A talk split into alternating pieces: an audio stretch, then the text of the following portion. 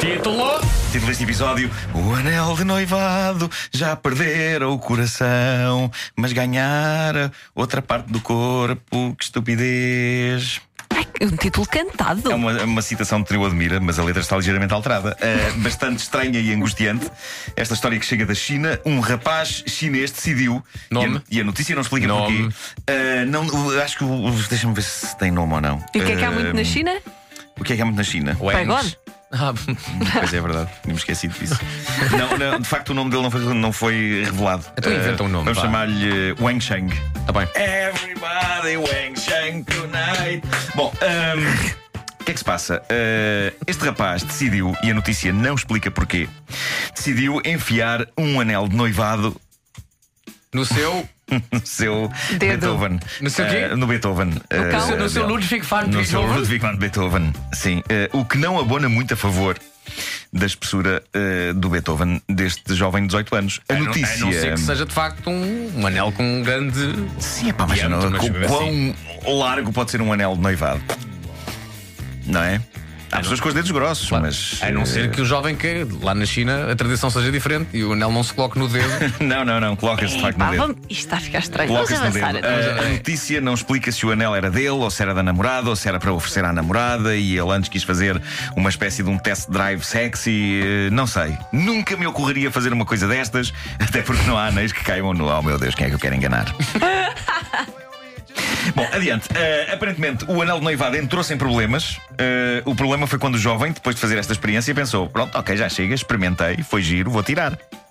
Foi aí que percebeu que não, que o anel não ia sair. Ah, e o que se passou a seguir é uma fascinante história de sobrevivência e resistência. Isto é quase o 127 horas das pessoas que introduzem objetos no seu órgão. Ah, Diz-me se que não passou- acabou como 127 horas. não, não, não, não acabou, não acabou. Mas o que se passou foi que este rapaz aguentou não 127, mas eh, vá 48 horas, dois dias, antes de tomar a decisão de ir a um hospital cheio de dores para que a medicina o ajudasse a resolver a situação. E a medicina ajudou num tipo de operação que é capaz de ter levado médicos a dizer para com os seus botões: não foi claramente para isto que eu vim, para este ofício. Eh, a operação de extração do anel foi gravada em vídeo e foi disponibilizada no famoso site Live Leak. Eh, eu vi para que vocês não tenham que ver.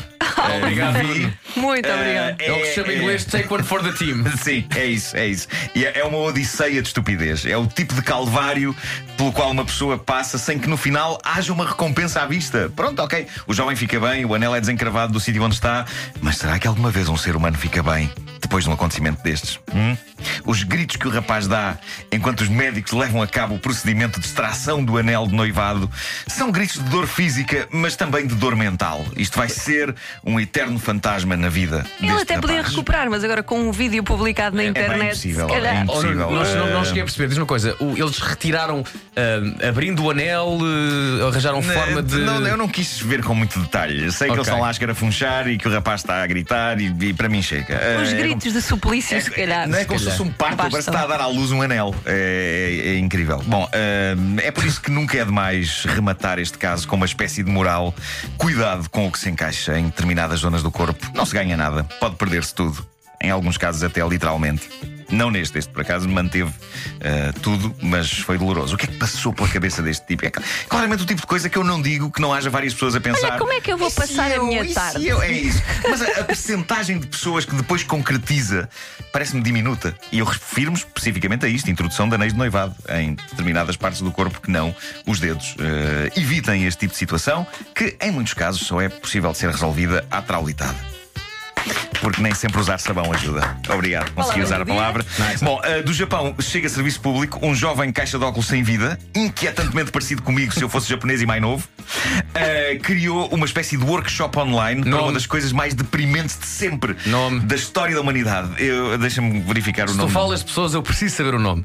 Este rapaz Já devias chama-se. saber isto de Vasco Palmeirim. Espera aí, chama-se Realmente? Keizuki Jinushi. Pois, possivelmente se for o nome 29 anos. com potencial para Sim, que, sabes que Luísa não sabe a história de, Ginushi. de, de pendur-me ao cu. Pois não, pois não, mas não, não sabe.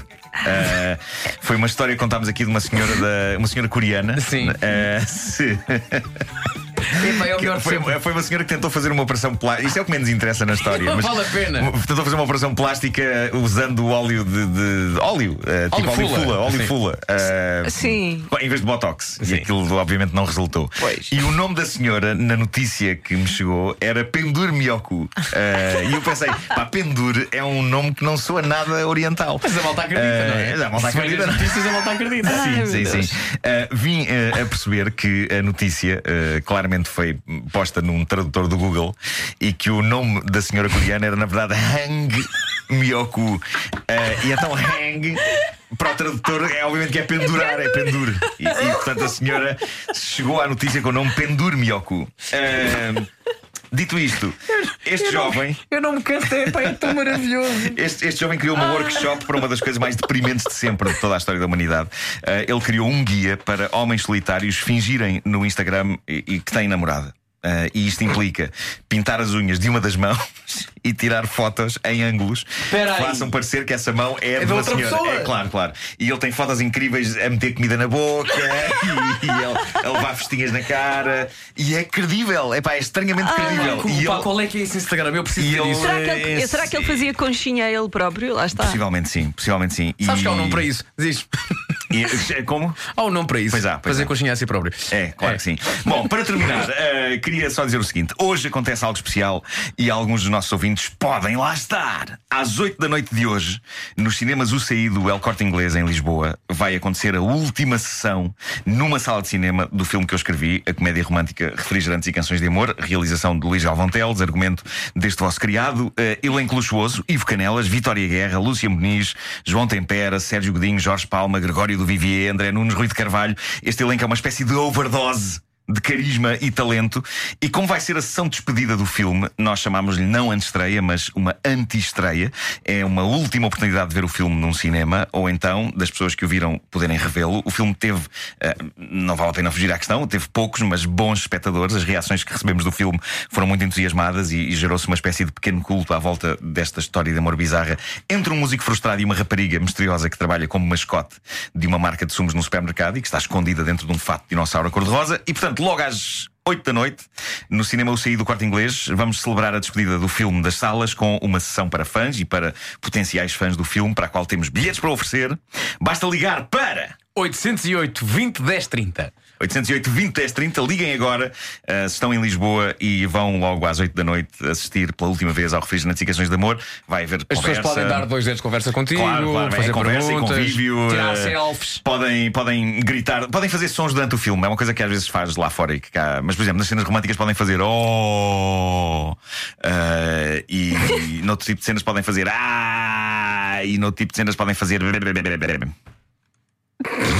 Se ainda, Eu não estava, levo nada a mal. se ainda estava com dúvidas, agora é que obviamente vai ter que ligar. Vai ser não é? uma festa, vai Claro ser, vai ser sim. 808 divertido, 20 vamos a 10 isso. 30 para ver então a anti-estreia, a última exibição de refrigerantes e canções de amor. O filme com argumento Nuno Marco, hoje então nos cinemas UCI, El Corte Inglês.